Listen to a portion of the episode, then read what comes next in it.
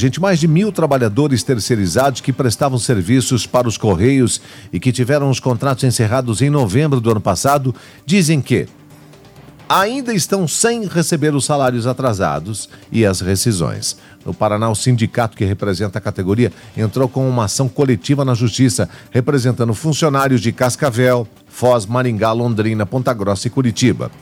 Fernando Batista dos Santos é um dos ex-funcionários que está sem receber o Correios. Está sem receber os salários de novembro e dezembro e detalha toda a situação contando que o FGTS foi liberado nesta semana após uma audiência só. A situação com essa empresa, ela é uma empresa que foi prestar serviço de terceirização pelo Correios, é, cessou o contrato da empresa agora no final de ano é, esperamos até a data prevista, que foi é, datada por eles mesmos, para recebermos acertos, é, enfim, os nossos direitos. E tá que viramos o ano e ninguém recebeu nada. Inclusive, eu só consegui receber o FGTS ontem. É, não somos só nós aqui de Cascavel, é o Paraná inteiro que está na mesma situação que nós. Está é, judicialmente tudo, mas tem aquela questão. A, eles podem fazer a gente esperar. Agora, um boleto, um cartão de crédito, ou até para quem tem filho, precisa comprar remédio, fralda, alimento, não consegue esperar. E essa nossa situação está bem feia por causa disso. Bom, vamos lá. O Rogério dos Santos é outro ex-funcionário que ainda não recebeu e que tem direito, né, a esse recurso aí, após o desligamento por meio da empresa terceirizada.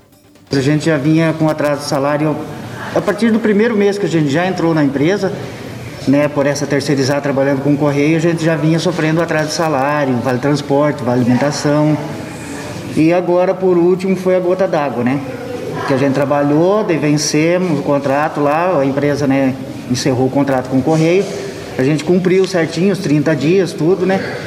Mas não teve a questão do acerto, né? O pessoal não, não se manifesta, dizem que era para o dia 16. Eles falaram dia 16 nós vamos fazer o acerto, vamos pagar tudo certinho e tal.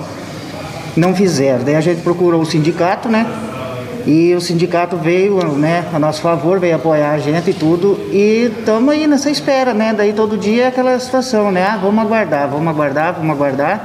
E já se passou o final de ano e né, já estamos aqui em 2021 e até agora a gente não tem resposta nenhuma. A única coisa que foi liberada foi o fundo de garantia, como o Fernando falou, né? Mas assim mesmo sem a multa dos 40%, né? Que foi uma coisa que foi judicial, né? Que foi que o correio teria que liberar pelo menos isso para a gente.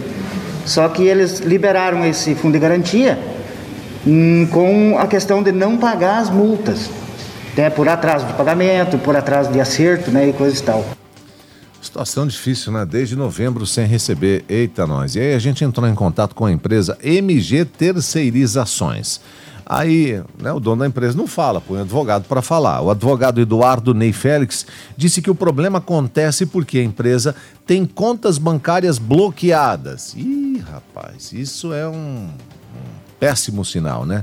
E diz ainda que a empresa não recebeu valores por parte dos Correios. A MG Terceiração de Serviço ela vem tomando todas as medidas necessárias para conseguir fazer os pagamentos, né, realizar os pagamentos dos funcionários, os valores devidos ainda. O que ocorre é que uh, nós possuímos valores em abertos que não foram pagos ainda pelos Correios e que estão, estão bloqueados judicialmente através de uma ação cautelar que o sindicato entrou. Então hoje possuem valores bloqueados de créditos, muitos valores atrasados, de, de valores uh, devidos pelos Correios à empresa e sem o pagamento dos Correios para a empresa a gente acaba não conseguindo cumprir com as nossas obrigações. Uh, contudo, a gente está em contato com os Correios, com a direção dos Correios, para que, que esses, esses pagamentos sejam feitos, seja de forma judicial, como já determinado dentro dessa ação cautelar uh, proposta pelos Correios, seja de uma forma uh, direta. Né? Além desses créditos, é importante dizer que, a, que, que, os contratos que haviam no Paraná com os, da, da MG com os Correios, eles possuem uma cláusula chamada de fato gerador onde mesmo que não houvesse uh, créditos a serem pagos, uh, uh, os Correios teriam a obrigatoriedade de pagar as rescisões. Então nós estamos trabalhando nesse sentido junto aos Correios para que seja acionado o fato gerador e essas rescisões sejam pagas o quanto antes.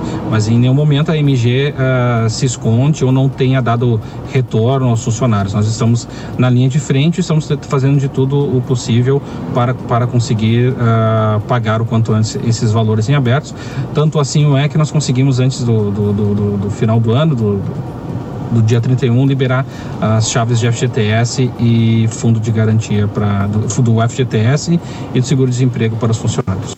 É o mínimo, né? 11 funcionários desligados dos Correios ou dessa empresa MG, essa empresa de terceirização aqui em Cascavel, estão sofrendo com a falta do recebimento, né?